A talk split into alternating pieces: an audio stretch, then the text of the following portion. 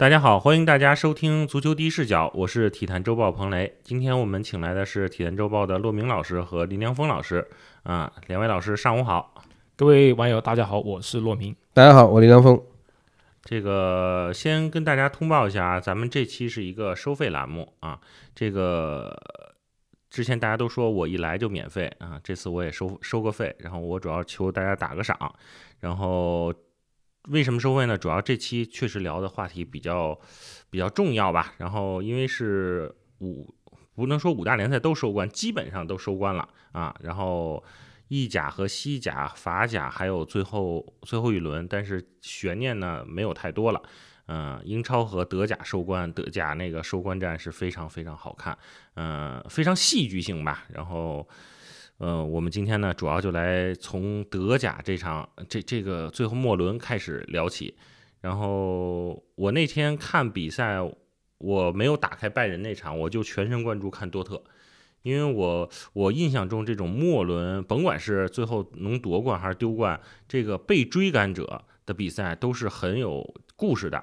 像之前的国际米兰那个五月五，然后包括去年的曼城打维拉，是吧？也是零比二落后，然后最后逆到三比二。然后，所以我觉得多总感觉多特这场不那么简单，不像一边倒的是这这这轻松赢球就夺冠了。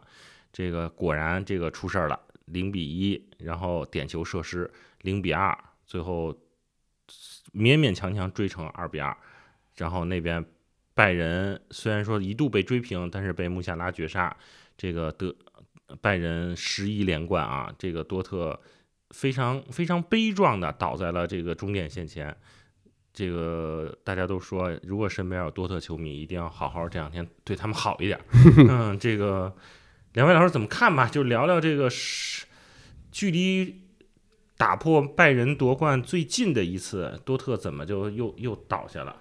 我个人觉得教练应该要负全责，不说是全责，也有百分之七八十的责任。嗯，就特奇奇是个好教练，他第一次当临时教练的时候就带的很不错，也是一波连胜收官，然后拿了德国杯，而且本赛季他带的也不错。但是一个少帅在这种决定胜负的时刻，我个人觉得他的积累是有一点欠缺的。